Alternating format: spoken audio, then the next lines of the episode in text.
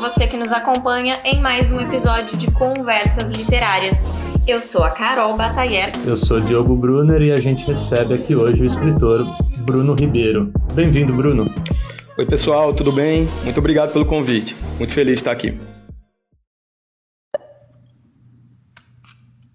E você imaginou que eu voltaria como relâmpago, daqueles kamikazes que se imortalizam no céu na forma de cicatriz? Não, eu retornei tormenta, daquelas que puxam tudo para o ralo, inundando qualquer rastro de rua. Foi o que ela disse. Nunca foi tão poeta como neste dia. Nem eu que sou poeta fui alguma vez. Beijou minha boca, te amo, também te amo, e partiu.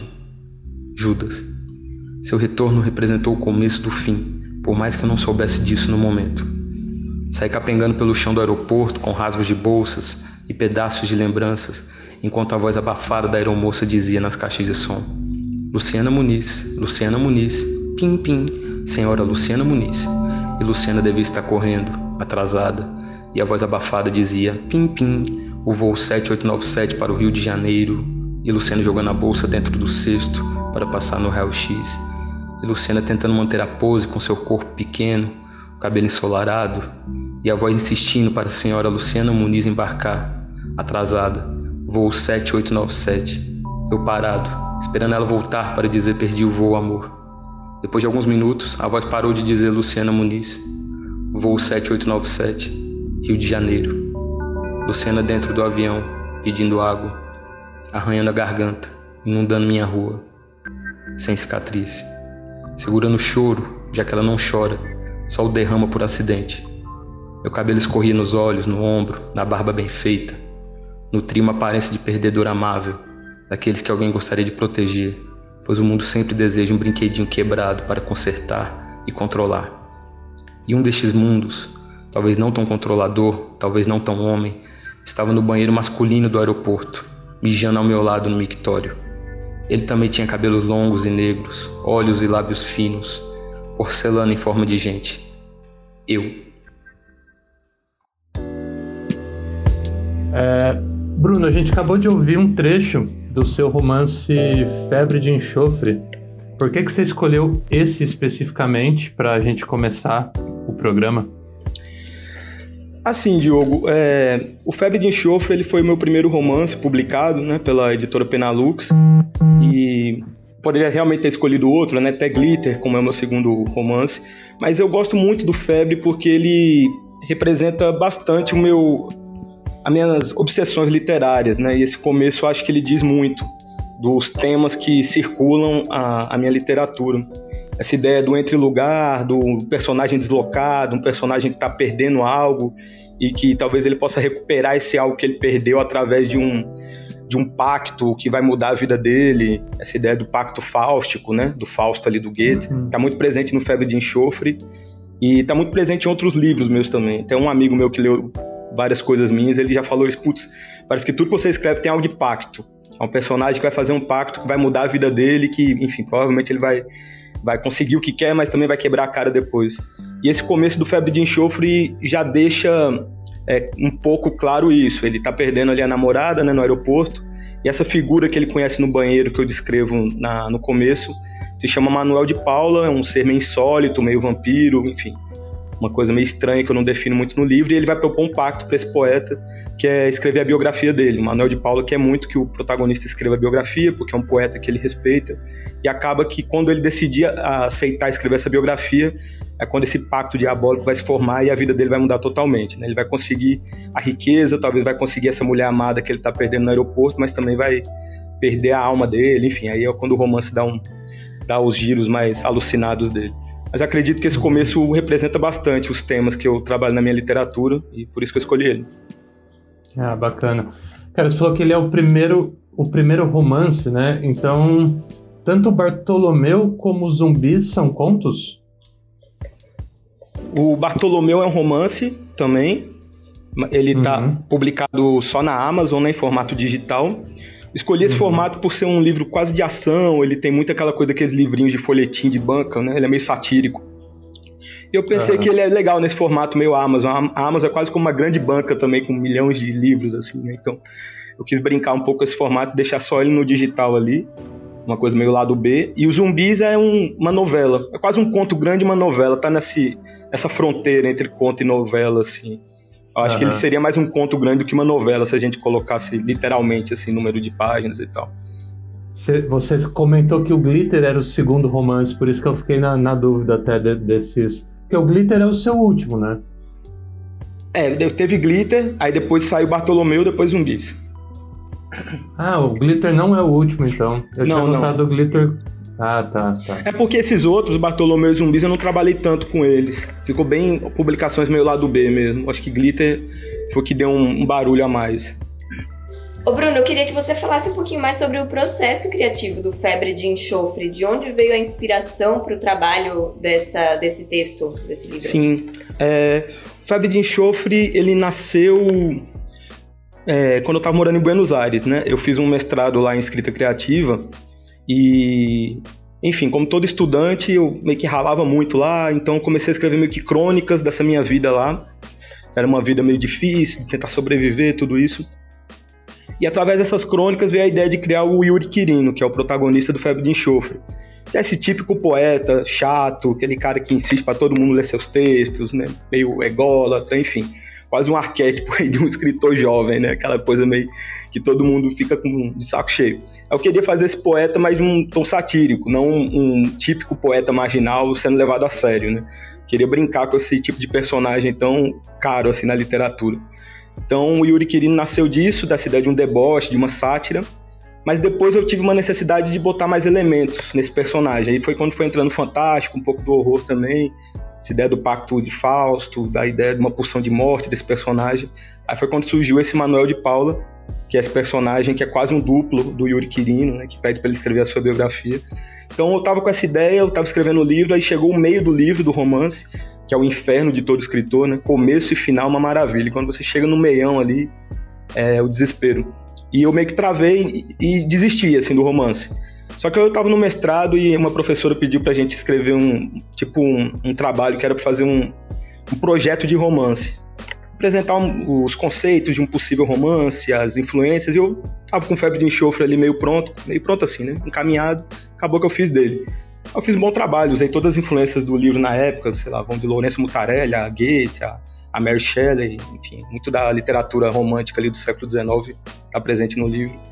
E ela adorou. Ela falou: Putz, você tem que escrever esse livro. Eu falei para ela minha situação que estava difícil, né? Ela: Não, escreva, escreva, é, pode ser tua tese.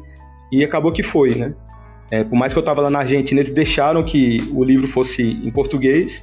Eu traduzi um pouco algumas partes dele. O livro é dividido em três partes, então dividi um pouco da primeira, um pouco da segunda, um pouco da terceira. E toda a tese, né, o conceito ali de defender o livro foi em espanhol.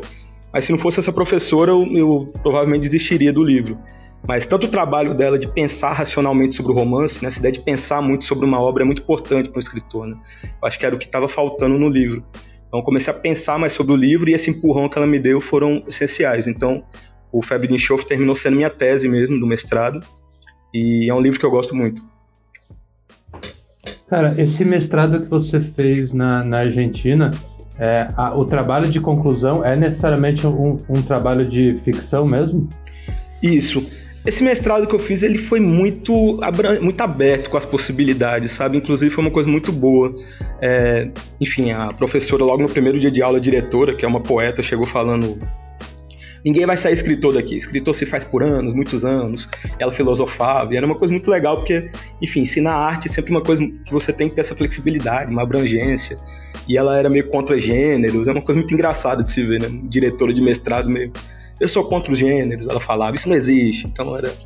Ela, ela abraçava muito, ou seja, então o mestrado, a tese nossa era muito aberto. Ela chegava e falava: vocês fazem o que vocês quiserem, assim, uma obra híbrida, de não ficção. E a minha turma era muito experimental, então teve livros de todo tipo possível, com gêneros muito difíceis de definir. Então, desde uma não ficção, uma ficção, ou de poesia, de crônicas, teve de tudo. O meu foi realmente um romance. O Febre de Enxofre é um pouco experimental, assim, do meio para o final ele se torna uma coisa meio movediça, mas é um romance mesmo. Mas teve de tudo, era bem aberta as possibilidades ali. Isso, isso ainda é muito raro no Brasil, não é, cara? Não sei, assim, tô chutando. Mas eu não vejo tanto nos programas de, de mestrado e tal. ter essa, essa possibilidade de se trabalhar textos de, de ficção. Eu acho que no, no, na PUC do Rio Grande do Sul tem algo assim, mas é a única notícia que eu tenho. Não sei se você sabe de algo, de algo mais assim aqui. Cara, eu também não sei. Assim, o da PUC eu conheço muita gente de lá, né? Aluno do Assis Brasil. É, todos dizem que é bem aberto também, que, enfim, permite muitas coisas e tal. Mas eu também não sei, né? No meu caso, realmente foi. Eu tive, inclusive, aulas de. que isso é uma coisa que eu gosto muito, eu tento até levar nas minhas aulas também, que foram cadeiras de todo tipo de arte possível. Era uma cadeira de artes plásticas ligada à literatura, cinema ligado à literatura, teatro ligado à literatura, música. Então, que é uma coisa que eu acho incrível, porque para mim a literatura é a rainha de todas as artes, assim, tudo cabe nela, né? Enfim, Sérgio Santana se inspirava em artes plásticas para fazer literatura, e quando você lê os livros dele, você vê que faz todo sentido.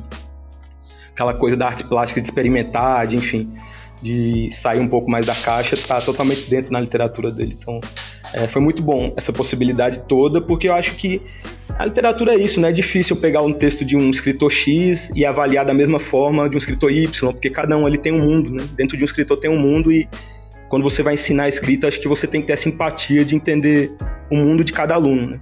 Então eu tive professores que eram um pouco mais rígidos, assim, que talvez seja um tipo de, de academicismo literário que a gente pode ver um pouco mais nas oficinas, tipo, ela chegar e falar, quem nunca leu Madame Bovary, eu não acredito que vai ser escritor. Ela chegou falando isso. Aí na época eu nunca tinha lido Madame Bovary, né? Eu era meio pueril ainda, eu falei, nossa senhora, nunca vou ser escritor. Você foi ler rapidinho, cara? vou ler em uma semana aqui para me tornar escritor, ganhar minha medalha. a minha sorte eram meus amigos, eu estudei com um pessoal bem mais velho, tipo, a galera riu da cara dela e todo mundo, tá pirando. Então, teve professores assim, entendeu? Mas acabou que foi útil, porque eu li Madame Bovary e realmente acho incrível, um baita romance, mas... É, e tinha professores que é, defendem uma coisa que eu defendo mais, tipo, cara, eu tenho que entender o que você está propondo para eu poder avaliar o seu texto primeiro, né? Enfim. Então, o aluno primeiro apresenta algo ali, e em cima disso o professor vai ter empatia de tentar se adaptar ao que você está fazendo e poder, de fato, é, te aconselhar ali, te dar um toque legal. E eu tive mais professores assim do que essa do Madame Bovary, então foi bom no final das contas. Quem são as suas referências na literatura? As referências, deixa eu ver. Tem muita coisa, assim. Eu, eu comecei lendo muita coisa de gênero quando eu era mais novo, né? Então, sei lá, de Anne Rice, por exemplo, do, do Vampiro Lestat foi muito importante para mim. E toda a prosa do oitocentista ali do século XIX também. Então, a Mary Shelley, para mim, é uma baita influência do Frankenstein. É, Bram Stoker, eu gosto muito. Aqui no Brasil, Graciliano Ramos é um dos meus favoritos, amo demais ele. O Memórias Póstumas de Brás Cubas também é um dos meus livros favoritos, do Machado de Assis, Clarice Lispector. Então são leituras que me definiram muito. Agora, de uma influência mais direta, aqui eu acho que eu poderia dizer o, um escritor americano que foi muito importante para mim é o Chuck Palahniuk, que é o, o cara ali que escreveu o Clube da Luta, que quando eu li ele jovem foi bem importante. Foi tipo, eu falei, putz, é possível escrever assim e, e eu lembro que me marcou muito a leitura dele. A Hilda Hilsch também me marcou muito, acho que no Febre de Enxofre, até em Glitter também tem muito dela, como ela experimenta com a linguagem ali, enfim, a transgressão também, a pornografia, tá tudo muito presente no, no que eu escrevo. Rubem Fonseca, aí muita gente da Argentina, porque como eu, eu, estudei lá, acabou que eu li muita gente de lá, acho que César Aire é importante para mim, Roberto Bolano, Hoje, a Samantha Schweblin, Mariana Henriques, né, esses escritores que trabalham com essa coisa do insólito, do estranho na prosa, sempre inquietou muito. E acho que são esses aí. Lima Barreto também é muito importante para mim, como um todo, tudo, tudo dele me define muito, porque esses, esses personagens meio pobre diabo né, que, ele, que ele desenvolveu está muito presente nos meus livros assim como Dostoiévski também. O Crime e Castigo é um baita livro que eu gosto muito. Nessa sua fase de estudos na Argentina, você chegou a se envolver com a cena literária de lá? Envolvi, Carol, até que sim, é porque o pessoal era muito unido. Eu, eu gostava muito disso, da, da galera de lá. De, tipo, quando tinha um lançamento de, um, de alguém, ia todo mundo pro lançamento. A gente vê um pouco disso no Brasil também, né, assim. Mas eu vi um compromisso muito grande assim, quase uma obrigação mesmo de bater cartão ali no lançamento do, cara e todo mundo, era muito legal isso. E meu primeiro livro de contos, Arranhando Paredes, ele acabou sendo traduzido lá na Argentina por uma editora chamada Outsider. Quem traduziu foi a Mariana Travascio. Escritora argentina que acabou que eu traduzi ela também aqui no Brasil. E foi legal, eu cheguei até publicar livro lá, a galera também foi. E é uma vida cultural muito rica, muito inquietante, assim, me moldou bastante. Ah, legal. Foi, foi em que ano? Eu fiquei lá em Buenos Aires de 2011 a 2015. Esse meu livro saiu lá, acho que foi 2014, Arranhando Paredes.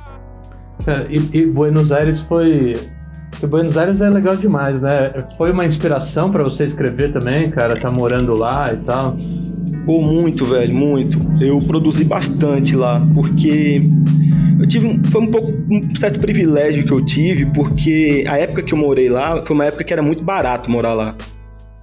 Muito, muito barato mesmo, assim. E eu peguei um trampo que era de tradução. Eu comecei a traduzir lá e, enfim, eu trabalhava em casa e e recebia bem até. Assim, então era uma cidade barata para quem era brasileiro.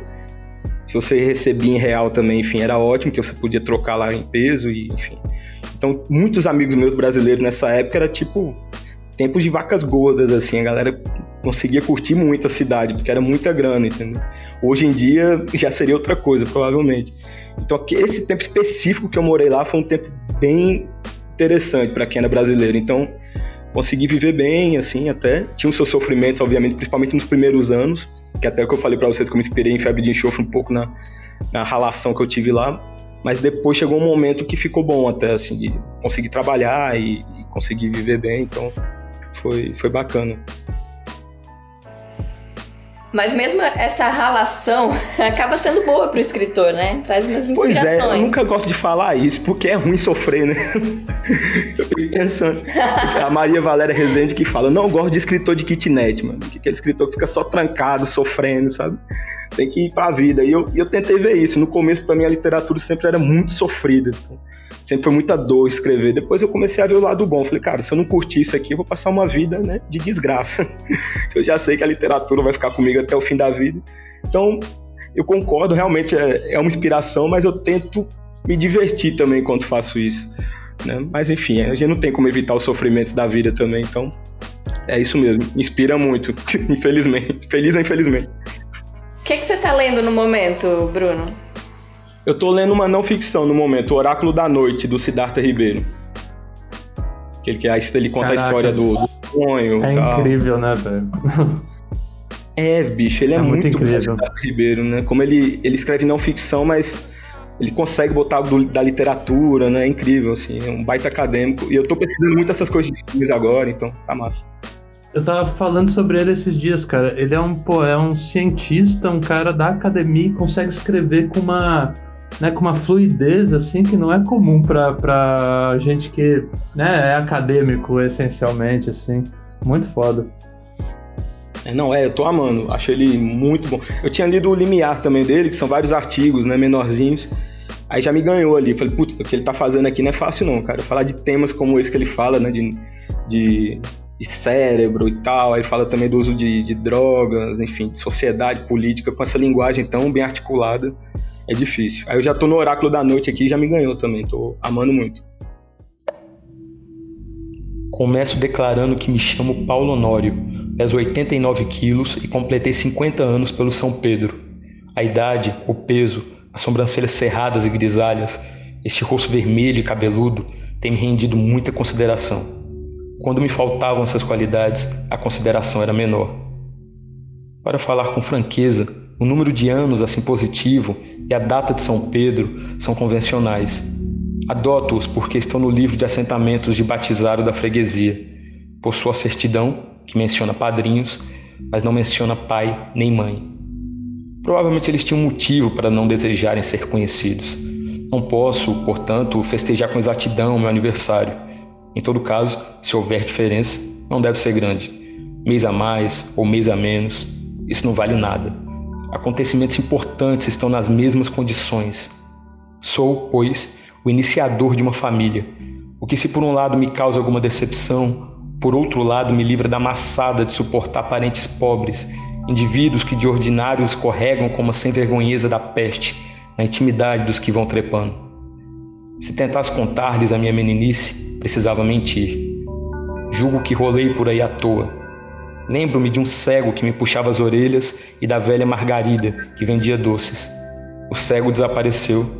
A velha Margarida mora aqui em São Bernardo, numa casinha limpa, e ninguém a incomoda.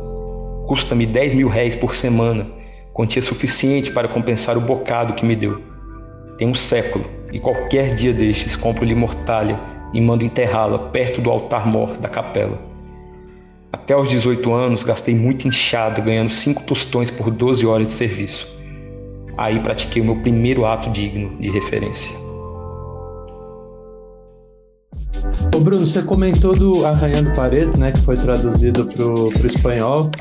Apesar de você, enfim, você também é tradutor, então isso para você deve ser uma coisa mais comum. Mas como é que é ver uma obra sua, né, é, vertida em outra língua? Eu imagino que deve ser uma experiência bem, bem legal, assim. Sim, sim, eu amei muito. A, quem traduziu foi a Mariana Travassi, né, ela já é uma amiga, então sempre ela ia traduzindo e a gente ia conversando, né, trocando uma ideia sobre a experiência. Aí quando eu traduzi o cotidiano dela, que é um livro de contos dela, foi o mesmo esquema, a gente passava horas no WhatsApp conversando, porque ela domina o português também, então, enfim, é ótimo conversar com ela. Mas é muito legal, né? Porque você vê aquilo que você pensou, né? Uma outra língua parece um corpo estranho ali que você está lendo, que você reconhece, mas ao mesmo tempo você não reconhece. Eu gosto muito da sensação e traduzir também eu acho incrível, porque é meio que guerrear com duas línguas ao mesmo tempo, né? Você tem ali o português, mas já tem uma outra e você tem que estar tá articulando as duas. É um baita desafio, mas que eu gosto muito. Assim, é muito tanto ler meus textos traduzidos como traduzir é, é incrível, muito bom. E você teve assim devolutivas, cara? Ele foi lançado onde na Argentina? foi na editora Outsider. É uma editora que só publicava, acho que publicava, não publicam mais, livros digitais. Uhum. Ah, tá, tá. Só que mas foi, mas é distribuído tipo, pela, mais pela América Latina como um todo, de língua espanhola, ou tinha um direcionamento ali para um país específico? Não, eles, eles distribuíram geral, como era e-book, e hoje, inclusive, o livro está uhum. disponível de graça. Tem um site deles que eles distribuíram todos os livros dele de graça, então Hoje tá para quem pegar, mas não ah, teve muita divulgação na época. Nem o Arranhando Paredes mesmo teve tanto meu livro. Ele saiu pela Bartleby, que era uma editora de Juiz de Fora. Foi um livro que não saiu. Eu não morava aqui no Brasil também, então nem conseguiria conseguir contatos aqui, alguém para estar tá lendo. E saiu lá, mas ficou nessa, nesse vácuo, assim. Ninguém leu muito, ninguém uhum. falou muito. Eu nem reclamo. Primeiro livro é aquela coisa, né? A gente meio que rejeita um pouco. É. Né? a gente nem se importa tanto que não se fale tanto sobre ele, né, cara? É, eu agradeço. Na verdade, hoje em dia eu agradeço. Achei bom. Você já releu o seu primeiro livro tempos depois, com outros olhos? Eu, eu não releio nenhum livro meu, Carol. Sou que nem aqueles atores que falam que não se é. veem, né, quando estão atuando. Eu não consigo reler. Eu publico e, enfim, fico folheando, né? Você dá aquela paquerada com o livro, putz, legal, o livro saiu. Mas eu não consigo reler. Não sei porquê. Eu acho que se eu reler, eu vou ver problema, vou ver erro. Aí eu sou muito obsessivo, muito. Como falei, naquela né, dificuldade que eu tenho, né? De, enfim, dos problemas, eu fico. Acho que eu ficaria muito nervoso se eu ouvisse um erro, alguma coisa. Aí eu prefiro nem ler. É melhor ficar com aquela impressão da, do momento da escrita mesmo, né? É, a última página mais é uma saudável. maravilha, né? Você chega na última página, terminou, enfim, eu tento manter isso. Talvez quando eu for mais, mais velho eu vá reler, fazer uma revisão assim, de tudo que eu já publiquei. Mas por enquanto, no calor do momento, eu prefiro que os leitores leiam e me digam o que acharam. E Bruno, o Glitter, cara, foi o seu romance com mais, você diria, com mais repercussão? Acho que sim, é, Diogo, com certeza. Quando saiu Febre, eu, eu, pensei que o Febre de Enxofre tinha conseguido uma boa repercussão legal, assim, enfim, pelo menos nos sites independentes, todo mundo chegou a ler e tal. Mas o Glitter, quando saiu, me surpreendeu. Ele foi finalista do prêmio Kindle de literatura também, né? O primeiro prêmio. É, ano passado recebeu a menção honrosa do prêmio Mix Literário de Literatura LGBTQI. Então ele foi conquistando leitores, assim, é um livro. E ele é um pouco mais acessível, né? O Febre de Enxofre, ele, ele acaba sendo realmente mais experimental, um livro que começa muito acessível, depois ele entra numa viagem que espanta um pouco. O Glitter tem essas viagens também, mas ele é bem mais acessível, então acredito que chegou em mais pessoas, assim. Tanto que as pessoas, quando falam comigo, falam já pensando em Glitter. Então ninguém fala assim do Febre de Enxofre. Então realmente chegou em, chegou em bem mais pessoas. E Fala um pouco do Glitter pra gente, cara, sobre o que, que é, como é que foi esse processo de, de escrita dele. O Glitter nasceu também em Buenos Aires, então, como falei para vocês, Buenos Aires foi muito importante para mim como essa incubadora de escrita, né? Eu produzi muito lá, muito, muito mesmo.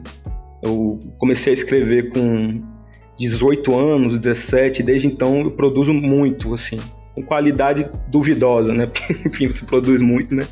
Você também vai ter muito lixo, mas sempre escrevi muito e Buenos Aires me deu essa oportunidade de pensar em muitos projetos, desenvolver muita coisa. E Glitter foi um desses. É, na época eu estava um pouco depressivo ali, é, foi meio que no primeiro ano meu de Buenos Aires. Tanto que eu escrevi Glitter primeiro e depois Febre de Enxofre. É interessante que muita gente acha Glitter mais maduro, inclusive foi o segundo livro meu. É interessante isso. Mas acho que é porque o Febre foi assim, meio que uma explosão de ideias, assim. enfim, é uma tese também. Mas o Glitter foi nesse momento de uma depressão que eu estava um pouco meio com ódio total ali de muita coisa da sociedade. Eu queria meio que escrever um livro que pudesse criticar a questão da liquidez, a questão, enfim, dos padrões que a sociedade impõe. Só que eu não queria fazer uma coisa um pouco óbvia sobre isso, sei lá, um personagem amargurado que sai gritando por aí contra essas questões. Aí eu analisei um pouco e vi que o mundo da moda seria interessante. Entrar trabalhar sobre o mundo da moda, que é um mundo que, que eu acho interessante. Minha mãe já trabalhou com moda, já tive relacionamentos com várias pessoas que são do mundo da moda também. Então eu falei, putz, acho que é uma coisa boa. É um mundo que dá para explorar. Então foi quando nasceu Glitter. Né? E a ideia de Glitter é de um estilista chamado Guilherme de Boaventura, que ele seleciona 20 modelos que estão meio no ostracismo, meio isoladas, com seus problemas né, suas crises, como aquele momento da Britney Spears, né, que ela tava careca e nervosa, todos estão naquele ponto de explosão, assim, né, celebridade que está prestes a, a detonar tudo e que a mídia adora né, explorar essa imagem. E ele chama esses modelos para participar de um desfile chamado La Poésie Vivant, que seria a poesia viva, em que elas vão desfilar em um shopping para um grande público. Só que a ideia desse desfile é que ele seja kamikaze. Todas essas modelos vão se matar na frente da plateia, eles vão ficar presos no shopping e não vão poder sair. Então, é um romance bem gore, né? Bem violento também. Mas que tem essa crítica social, porque eu dou voz a todas essas modelos. Todas elas contam um pouco da história delas. É um livro com três narradores. Tem duas modelos, uma é uma mulher trans, o outro é um tipo braço direito desse Guilherme de Boaventura. E eu vou meio que explorando esse mundo da moda, um pouco da, dessas personagens aí que sofrem muito. E muitos dos sofrimentos delas são coisas que eu tava passando, então joguei muito de mim também nessas personagens. Inclusive, eu acho que talvez Glitter fale mais de mim do que Febre de Enxofre. Por mais que Febre de Enxofre seja mais nitidamente sobre mim, mas Glitter tem uma coisa ali mais profunda. Eu queria falar um pouco mais sobre o seu processo criativo. No Glitter, por exemplo, quando você define é, onde vai se passar essa história, né? Você faz uma pesquisa de campo ou você usa suas referências é, colhidas ali ao longo da sua vida? Como é que é? Eu, eu, gosto de pensar muito nisso porque eu acredito que toda escolha literária tem que ter um motivo, né? Você pode fazer tudo na literatura, né? Você pode narrar todos os lugares, todos os mundos, todos os países possíveis, mas tem que haver uma razão para isso. Então, Glitter foi um que se chama de world novel, né? Uma novela, um romance do mundo. Assim. Ele não tem uma, um lugar definido. Ele acontece em alguma cidade que eu não digo o nome. E eu queria que fosse assim porque eu acho que a moda é uma coisa muito global, uma coisa que está no mundo inteiro. E eu queria que, a, que fosse num grande centro do mundo, assim. Pode ser uma São Paulo, uma Nova York, uma Buenos Aires. Então eu não queria definir um lugar em Glitter para ser mas essa coisa meio de fábula também, uma coisa que acontece em todo lugar. Já a febre de enxofre eu precisava definir, então febre de enxofre acontece em Campina Grande, que é onde eu moro atualmente, e em Buenos Aires, que são, enfim, esse entre lugar, né, esse entre meio de duas cidades que eu, que eu moro, né, morava. Assim. Enfim, Buenos Aires eu morava, Campina hoje eu moro. Né? Mas são duas cidades que eu conhecia e eu queria que fosse assim porque o protagonista do de Enxofre, ele vai escrever a biografia de um demônio de Buenos Aires. Eu queria que ele visse essa oportunidade para Buenos Aires como uma coisa de muito sucesso, né? Uma coisa, um poeta de uma cidade pequena indo para uma cidade grande, é, escrever a biografia de uma figura e, enfim, uma coisa meio inocente também, né? Essa ideia de ir para um outro lugar maior como uma ideia de sucesso. Então, eu queria brincar com isso daí também. Então, foi preciso definir um, uma localização. Né? Então, sempre quando eu escolho um lugar é pensando na narrativa, primeiramente, assim, o que, que ela vai me ajudar na narrativa, é, se eu preciso definir esse lugar estando mesmo nesse lugar, vivenciando ou não. E, no caso de Febre Enxofre, eu precisava mesmo. Eu falei de, com muita propriedade, tanto de Campina Grande quanto de Buenos Aires, que são cidades que eu conheço. E eu gosto de ir nos lugares, eu gosto de ver. Eu acho importante assim, essa ideia de tocar, de vivenciar.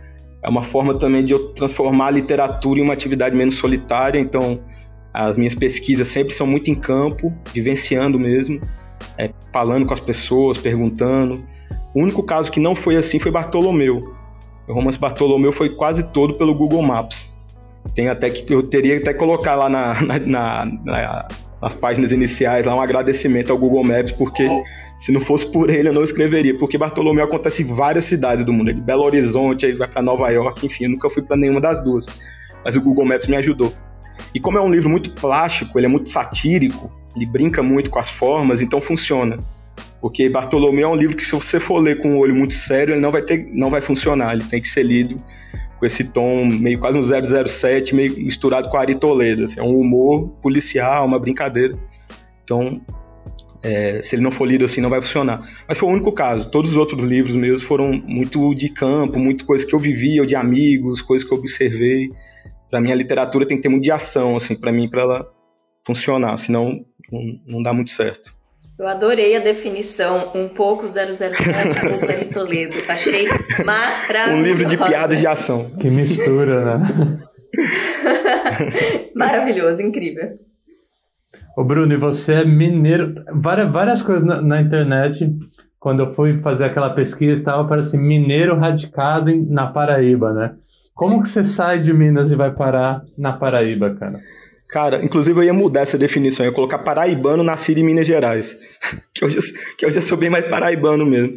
Mas eu me mudei muito porque meu pai ele trabalha na Alpargatas, ou seja, faz sandálias havaianas, inclusive aquela bandeirinha do Brasil foi uma ideia dele. Meu pai é super criativo e isso é legal porque meus pais de alguma forma sempre nunca tiveram muito problema, assim, de eu, de eu ser escritor, inclusive. Né? Tem aquele problema né, inicial, né? Quando você chega e fala que é ser escritor para tua família, nunca é uma boa notícia, né?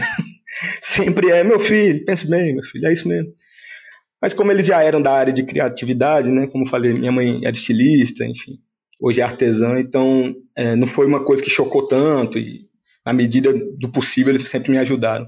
Então meu pai trabalha na Alpargatas e por trabalhar numa fábrica, fábrica se fecha muito, né? A gente nasceu lá em, eu nasci em Pouso Alegre, em Minas Gerais. Aí pequeno mesmo, eu já fui para São José dos Campos, em São Paulo. Passei minha infância toda lá. E a fábrica da Alpargatas que meu pai trabalhava fechou e abriu em Recife. Aí meu pai foi transferido para Recife, então fomos para Recife. É, depois de Recife, a fábrica também de lá fechou. Aí foi quando nós viemos para Campina Grande. Então, eu sempre me mudei muito e me mudei em momentos muito chaves. Então, eu sempre me senti muito deslocado também. Eu acho que isso, de alguma forma, formou também a minha literatura, essa ideia de sempre personagens deslocados, porque eu chegava em, na, no colégio novo e todo mundo já era amigo, né, um do outro. Já tinham, já eram formados seus núcleos, suas amizades. Eu era o quê? O cara que chegava com óculos de cordinha, todo nerd e tal. Então, sempre foi difícil para mim assim me, me, me, adaptar aos lugares, mas ao mesmo tempo acabou que eu me acostumei a me adaptar à força, né? Porque eu tinha que me adaptar nessas cidades novas. Então eu vejo que muito disso está na minha literatura. E meio que foi isso. Aí depois cheguei aqui, depois Buenos Aires foi. Eu e um amigo decidimos fazer um curso lá em Buenos Aires de criação publicitária. E foi quando a gente foi. Mas esse curso de criação publicitária, porque eu sou formado em publicidade, né, aqui em Campina Grande. Quando nós chegamos lá, acho que eu fiquei só um mês ou dois meses nesse curso, e do nada eu saí da sala, levantei, fui embora, falei, vai, não quero mais fazer isso não. Aí foi quando eu entrei no mestrado de escrita criativa, né? Olhei ao redor, falei, putz, eu tô em Buenos Aires, a capital, o mundo da literatura tá aqui, eu vou ficar aqui mesmo e estudar o que eu quero. Aí foi quando eu entrei, depois voltei para Campina Grande por questões de família, também de amizades que eu já tinha aqui, enfim. É, e foi isso.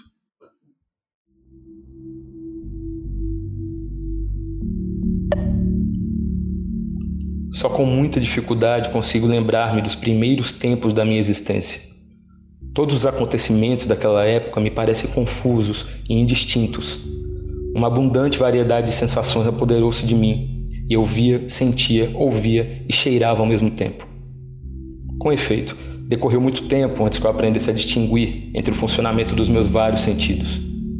Pouco a pouco, lembro-me, uma luz mais forte pressionou meus nervos a tal ponto que fui obrigado a fechar os olhos.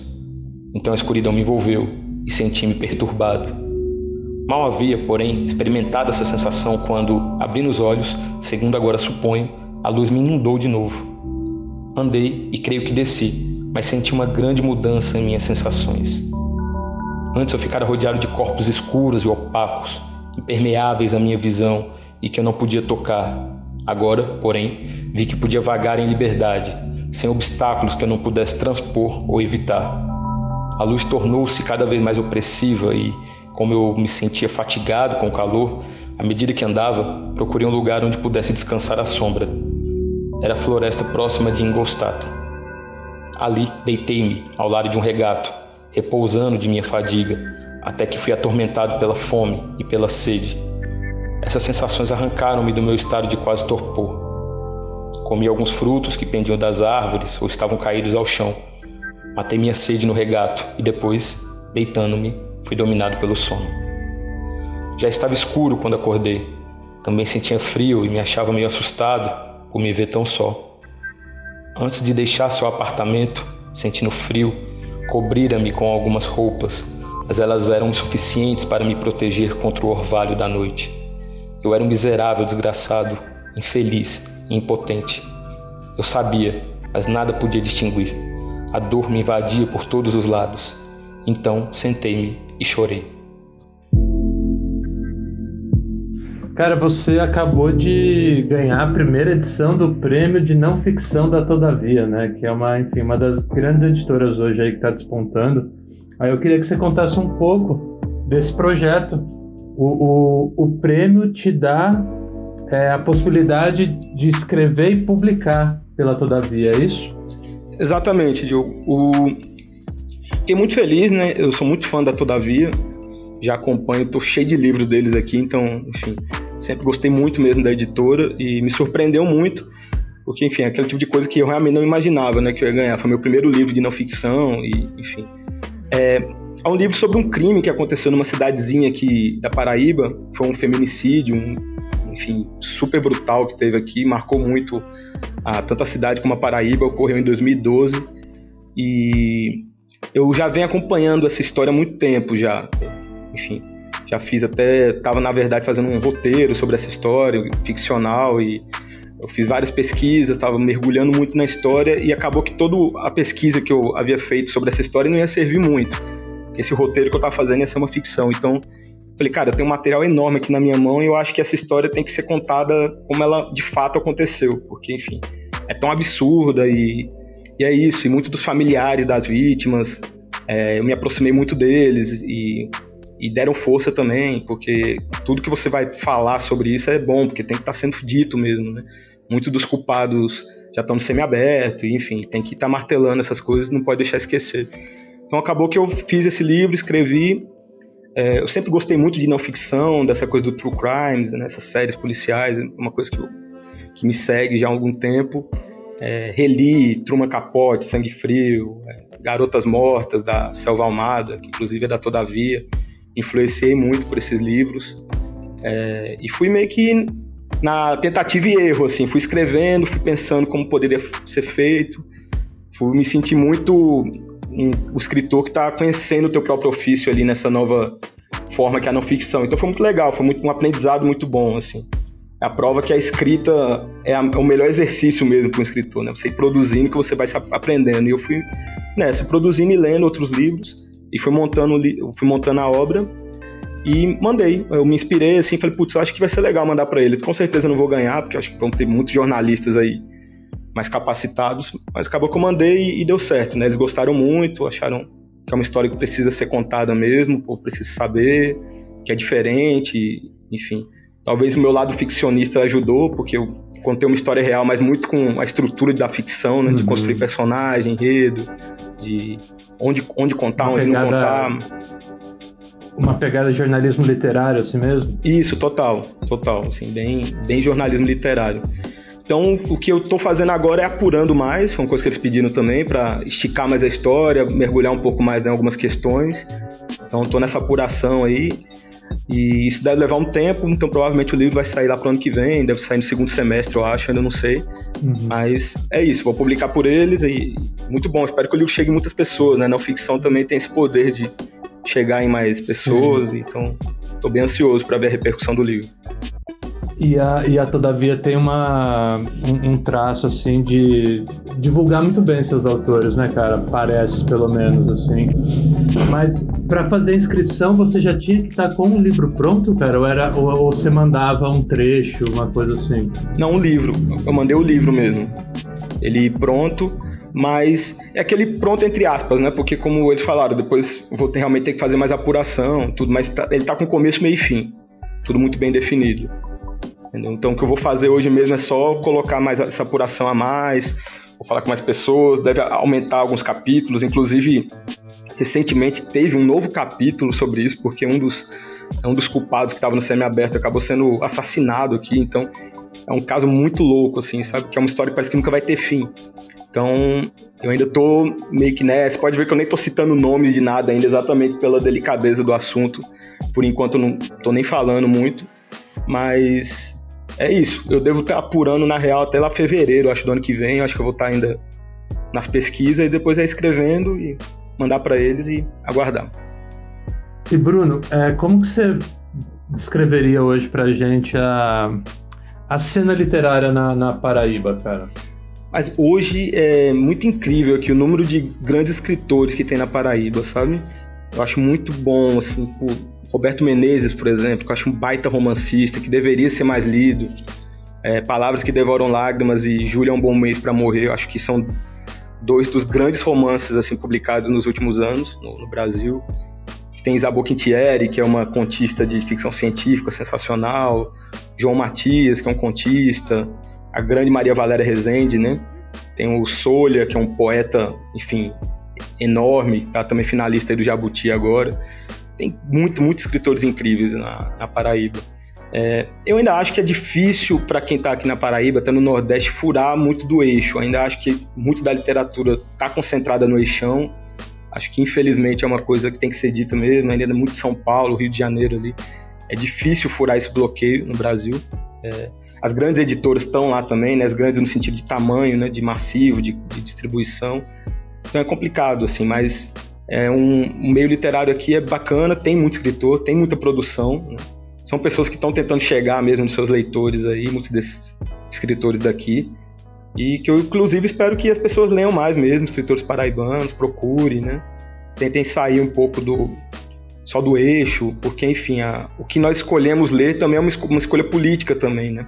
O que você decide ler, eu acho que diz muito também. É bom a gente mudar a nossa mirada para outros olhares e eu recomendo muito a literatura paraibana e quem estiver ouvindo aí quiser indicações depois, pode falar comigo. Conheço a galera e vale muito a pena. É, o Bruno, você acha que a internet facilita esse movimento de descentralizar o eixo literário no Brasil? Acho, acho sim. É, só, depender só da internet é difícil, né? Obviamente que a gente precisa de, enfim, tanto de questões políticas como do próprio mercado mesmo se abrir um pouco mais, né, para essas outras literaturas. Mas a internet ajuda. Eu mesmo sou uma cria da internet. Assim. Tudo que eu consegui foi tudo internet. Eu acho que até os prêmios mesmo, né, se não for, mandei pela internet, enfim. É, geralmente eu entrei mais pela janela nos cantos do que pela porta da frente, sabe? Todavia mesmo foi, enfim, entrei pela janela, né? Foi um prêmio. É, um prêmio que inclusive não coloquei meu nome, né? O, o prêmio Todavia ele foi com pseudônimo. Então, é, sempre entrei muito pela janela, mas a internet ajuda demais, assim, porque você tem acesso aos contatos, às pessoas, você, enfim, pode falar com as pessoas, é lógico, como já diria o Homem-Aranha, né? Com todo grande poder há grandes responsabilidades, né? Então, a gente tem que tomar cuidado para não ser o chato da internet, né? Que eu vejo muito isso, sair pentelhando os outros, né? Tipo, ele é meu PDF aqui, sai mandando, não é assim, né? Porque como a gente tem muito acesso às pessoas, né, é muito fácil a gente se tornar pessoas muito enfadonhas às vezes na, na internet. E quando eu era mais novo eu era um pouco assim, mas eu, eu agradeço muito quando eu comecei a produzir, era só Orkut, então, enfim. Toda a minha chatice ficou Orkut. não acompanhou. Não ia tão longe quanto ah, hoje não, é possível ir. Hoje né? você faz um post e você facilmente pode ser o chato para muita gente, né? Na minha época ali, ficou para trás esse meu passado que bom que ficou. Mas eu digo isso pra galera mais nova, né? Porque quando você é mais novo, você tem uma empolgação, né? febril, assim, me leiam, por favor, quero isso, quero tal, quero agora, eu sou o maior escritor do mundo e vocês precisam me conhecer. Aí depois a vida vai te dando umas rasteiras, né? Que é bom. Mas eu sempre digo, cara, calma, respira, não é assim, tem um tempo para as coisas acontecerem. Literatura é, é médio e longo prazo, não, não existe. Tudo que eu escrevi até hoje sempre levou anos, assim, para eu escrever, por mais que eu publique bastante, mas tudo levou anos, nunca é rápido. Eu sempre tento dar esse toque pra galera, assim, respira antes de fazer qualquer coisa, né? Mas ajuda, assim, acho que mesmo tendo essas, essa questão do grande poder que a internet nos dá, acho que se não fosse por ela, eu não, com certeza, eu não, metade do que eu fiz eu não teria feito. Sim. E, cara, é, como que a, a pandemia mudou, ou se é que mudou, como que ela mexeu com o seu processo de criação, enfim, com a sua relação com a literatura? Eu já trabalho em casa, né? Eu sempre trabalhei em casa. Na real, teve um intervalo aí nos últimos anos que eu trabalhei numa agência aqui, acabou que eu saí, mas boa parte da minha vida eu trabalhei em casa, então não mudou tanto assim para mim, assim, o, o, o, formato da minha vida, né? Eu já fico em casa. Acabou sendo muito ruim porque, enfim, as poucas saídas que eu dava eram essenciais, né? Que eram saídas para você ver o mundo, pra, enfim. Para mim é tão importante para eu criar é sair e ver as pessoas. Assim. Eu não consigo criar, como falei, o que Maria Valéria Rezende diz, né? O escritor de kitnet, eu não sou isso. Eu tenho que estar no mundo. Então foi, foi bem pesado, um momento que eu tinha que estar muito em casa direto, eu ainda estou saindo muito pouco, então foi ruim, é, enfim, é um pouco complicado, bate aquela deprê também, de você ter que estar o tempo inteiro só trancafiado, né? eu já trabalho em casa, então sem poder sair, é, tua casa se torna quase uma prisão, né, o trabalho 24 horas parece, assim, você não tem um momento de respirar, de, enfim, dar uma pausa de verdade, parece.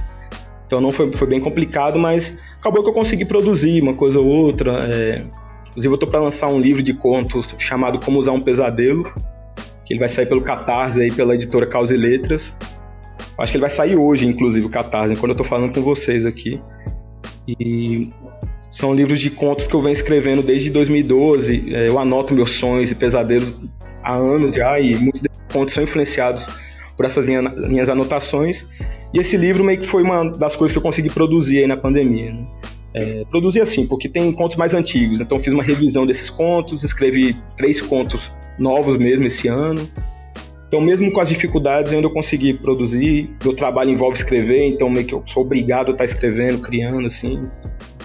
Apesar das dificuldades, até que saiu algumas coisas. Você escreve todos os dias? Tento. eu tento escrever todos os dias, não é fácil, mas é, pelo menos abrir um pouco um arquivo, dar uma olhada, né? Eu trabalho como roteirista, assim, atualmente, então estou escrevendo roteiro, então tem que estar tá sempre escrevendo, é um trabalho coletivo de roteiro, né? Eu trabalho com mais duas pessoas, então é meio que um puxando o outro, né? Se você não produz um, um outro vai produzir mais no teu lugar e é ruim, então é meio que uma obrigação mesmo de estar tá escrevendo. Mas eu diria que numa semana, talvez um ou dois dias da semana eu não escrevo, talvez, assim, mas na maioria das vezes eu estou escrevendo bastante. E como é que é a sua rotina de escrita? Você tem horário preferido? Escreve pela manhã? Espera vir alguma inspiração? Eu, ah, se eu fosse inspirar, esperar inspiração, não escreveria nunca. nunca, nunca. É difícil. Quando tem inspiração, eu deixo a inspiração para eu revisar. Vou, tem uma inspiração, vou revisar o que eu já fiz. Mas é difícil, assim. É, eu escrevo muito de manhã, eu adoro o horário da manhã. Inclusive, muitos dos escritores que eu conheço gostam do horário da manhã, o que é aquele mito da madrugada, meio um mito mesmo, né? Parece. que escritor vive na noite, né? Tomando vinho, escrevendo. Eu concordo, eu acho que madrugada é a hora do sono. Escritor, é tudo, escritor dos artistas é o cara mais careta que tem. O povo não, não entende isso. Pois Só é. quer dormir, escrever, escreve de meia lá. É careta demais o escritor. São poucos que não são muito careta. Então, é, ou à noite você ou à noite você deixa só para beber e curtir, não para escrever. Né? Tem isso também. Também são as Exatamente. coisas boas da noite, beber né? É bom para de manhã. Eu acho que minha cabeça fica melhor de manhã, funciona melhor também. Eu sou mais produtivo. Então, manhã e tarde, assim, eu escrevo. Geralmente à noite eu deixo pra ver filme, ler, alguma coisa assim. E realmente eu tento manter uma, uma, um horário fixo, porque minha cabeça é muito caótica. Então, se eu deixar muito solto, eu não produzo. Eu tenho que tentar estar tá sempre em cima de mim ali, forçando uma coisa, senão fica difícil. tinha um professor meu que falava, Bruno, você é incrível, muito bacana, mas você precisa ter alguém puxando a tua cordinha. porque bonequinho de cordinha, porque senão você trava no meio do caminho. Então eu preciso eu mesmo estar tá puxando minha cordinha, assim, pra eu estar tá pegando no tranco, né? Então é meio que isso. Tem dias que eu não sigo muito uma rotina, é mais caótico, eu escrevo de noite, escrevo no horário que dá, mas os melhores dias são que eu consigo seguir essa rotina de escrever de manhã. Tomar café, escrever, depois paro para almoçar, dar uma descansada, escrevo mais um pouco. É, são os melhores assim dias para mim de produção. E das suas produções, você acaba descartando muita, muita coisa? Muita, assim. Eu tenho. Eu sou um baita gari, assim, porque eu vou fuçando também no, no meu próprio lixo. Inclusive, Febre de Enxofre é quase uma colagem nesse sentido. Porque ele. Eu usei muita coisa do passado nele. Que acabou encaixando essas peças de quebra-cabeça no romance. Né? Até em Glitter também. Olha Glitter, dentro de Glitter tem dois contos que eu escrevi no passado. Mas estão tão bem inseridos no romance que ninguém nunca vai descobrir. Joga esse desafio aí. Ah, Tentem achar quais são esses contos lá. Não acha, não. Tá bem inserido. Mas era um conto sobre o mundo da moda e tal, que eu já tinha escrito, e eu achei perfeito. Putz, vai encaixar muito bem aqui. Aí foi. Então por isso que eu digo, não, nunca apaguem seus textos. Podem te salvar em algum momento ali no meião do livro, que essa parte tão difícil pode, pode funcionar. Mas eu escrevo muito e jogo muita coisa fora também. Ao longo da conversa você trouxe várias dicas para novos escritores, né? É, e mais essa agora, não apaguem nada. Tem alguma dica que você considera assim a, a dica primordial para quem está começando no mundo da escrita? É, coisa que eu acho bom primeiro é não ter medo de errar, assim, o escritor sempre vai errar, vai escrever mal mesmo. A gente podia ressuscitar aqui o Machado de Assis e a Clarice Lispector, que eles teriam a mesma dificuldade de iniciar um livro, talvez, do que de um escritor novo. Isso é uma coisa que eu acho muito democrática da literatura, o sofrimento é igual para todo mundo. Iniciar nunca é fácil, então, enfim, é mais que uma luta mesmo. É escrever bastante, tentar praticar muito acima de tudo. A leitura é essencial, claro, mas eu acho que praticar é tudo. Porque tem gente que lê muito, mas não escreve. Eu falei, ah, então não adianta. Conheço grandes leitores que não são bons escritores. Você tem que estar tá produzindo também, né? Escrevendo, apanhando, descobrindo ali sua voz literária através da prática. E acho também que ter leitores, né, assim, escrever e ter amigos sinceros, né, que possam ler seu texto, fazer críticas, é muito importante para você ter esse bom senso, né, também do que você está acertando, do que você está errando. Muitas pessoas não têm isso, é, escrevem, mas tem um filtro um pouco torto, né, do que está escrevendo. Então, o, um leitor ajuda muito nesses casos, né, porque o leitor é quem dá um sentido ali para a obra. Então, quando você manda para um leitor que vai ser um cara que vai ler bem o teu texto, vai ajudar muito. Isso para mim foi essencial, porque quando eu comecei, eu tinha um grupo de amigos aqui na Paraíba, antes mesmo de eu ir para Buenos Aires que inclusive ficou conhecido como Grupo Caixa Baixa de Literatura aqui na, na Paraíba, e nós líamos muito o texto um do outro e líamos de forma severa, assim, entendeu? descendo pau mesmo, criticando, ó, oh, está horroroso, está ruim, apague. Isso me ajudou bastante quando eu comecei essas críticas. Tomar cuidado com elogios, eu acho que o peso de um elogio é o mesmo de uma crítica, não pode se deixar levar muito. Às vezes elogio é pior até do que crítica. A gente fica se achando tanto ali no elogio que você se perde naquilo. Então, eu acho que isso eu vejo muitos escritores novos se perdendo, sabe? Ah, minha tia falou que é, eu sou genial. Eu falo, então, ela é uma inimiga sua, meu amigo. ela é uma inimiga. E vejo que só tem coisa boa, eu acho que tem algo de errado, sabe? Eu fico procurando ele. Não, tem que ter algo pra eu xingar aqui, meu amigo. Se um amigo meu manda um texto, fala, não, tem que xingar alguma coisa aqui. Pode estar, tá, não. Então, acho que essa leitura atenta, né? Que a gente ganha lendo muito também, produzindo muito, acho que é importante um escritor ter. Porque senão a gente se torna muito viajado nas ideias, né? Pensa muito que a gente é grande, com grandes coisas, no fundo não é tudo isso. Então, esse bom senso acho que é muito importante para um escritor também.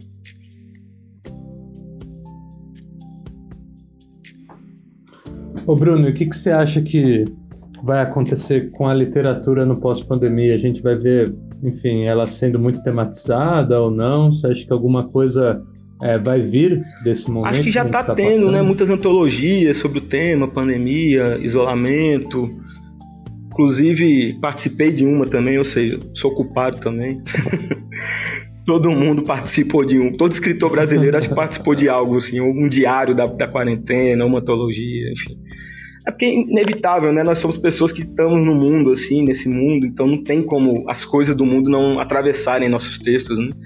é inevitável, é, não tem o que fazer. E eu sou um escritor, pelo menos, que penso muito no presente, em escrever sobre o agora, sobre o que está rolando, então acho que não tem como a gente fugir disso. Tenho certeza que vai afetar, acho que daqui para o ano que vem também nós vamos ver muita coisa ainda sobre essa temática, ou uma temática política também, que enfim, também é algo que está nos atravessando aí constantemente.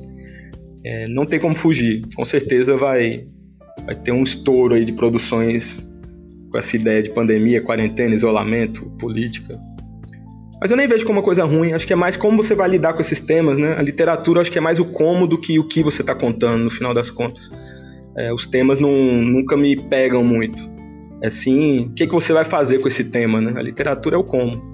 Porque se a gente for parar para pensar, tudo gira em torno de amor, morte e vida, né? O Juan Rufo que falava isso. Literatura é amor, morte e vida. O resto é como você vai lidar com esses grandes temas aí.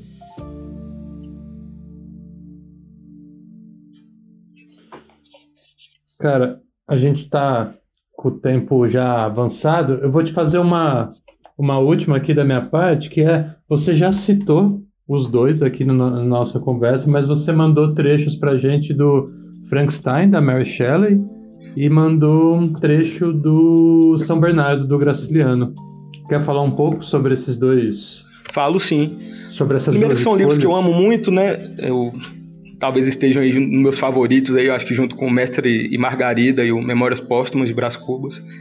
O São Bernardo eu acho incrível porque as primeiras páginas dele são aulas assim de escrita criativa, porque o Paulo Honório, é esse fazendeiro do interior alagoano, bruto rígido, ele quer que alguém escreva a biografia dele. Então ele chama um amigo dele, jornalista, o Gondim, para escrever, mas acaba que o Gondim faz algo pernóstico que ele não gosta, ele reclama. E o Gondim fala, mas literatura se faz assim, né? Se a gente escrever como se fala, enfim, não é literatura. Aí o Paulo Honório fica bravo e fala, não, não é não, isso não, literatura desse jeito eu não quero não. Então eu acho muito interessante isso, porque aí o Paulo Honório mesmo que decide escrever a própria história dele, e é esse cara que rejeita a literatura, né? Rejeita inteligência, tudo isso, e faz, enfim, um grande livro. Então, para mim é uma aula, né? De como você criar um personagem que odeia a escrita, mas faz um grande livro. E isso eu acho que só é possível com a literatura, nessa magia da literatura, de conseguir criar esses personagens. Então, eu gosto muito disso, da linguagem que o Graciliano Ramos alcança aí no, no São Bernardo. E o Frankenstein, para mim, é um livro incrível, assim, porque, inclusive, para mim tem muito do Febre de Enxofre, né? Me inspirei muito. Porque é um livro sobre criação também, né? Frankenstein é um livro sobre criação é o doutor lá Frankenstein cria esse monstro e o trecho que eu li é exatamente o momento que o monstro está é, saindo lá, percebendo que ele está vivo, né, os primeiros passos dele, saindo lá do laboratório. E eu acho sensacional porque essa ideia de escrever sobre a criação literária uma, ou toda a criação artística sob esse ponto de vista de um doutor que cria um monstro, eu acho uma metáfora muito boa. Eu acho que a literatura é meio que esse monstro cheio de remendos mesmo, uma colagem muito grande. Então, para mim, o Frankenstein é um livro que dialoga muito com, com o que eu venho trabalhando e com as coisas que eu gosto de levantar nos meus livros. Maravilha. Carol, tem mais alguma? Não, eu acho que eu quero encerrar com essa frase maravilhosa dele: a literatura é um monstro cheio de remendos. Obrigada. Maravilhoso. Bruno, te agradecer muito, cara, ter participado com a gente, aceitado o convite. Valeu demais. Pô, obrigado vocês, foi muito legal aí conversar, bacana e tamo junto aí. Qualquer coisa é só chamar de novo. Eu agradeço, foi uma ótima conversa. E esse foi mais um Conversas Literárias, o podcast de literatura do projeto Sesc Paraty em Rede. Nós temos novos episódios às terças-feiras. Até a próxima!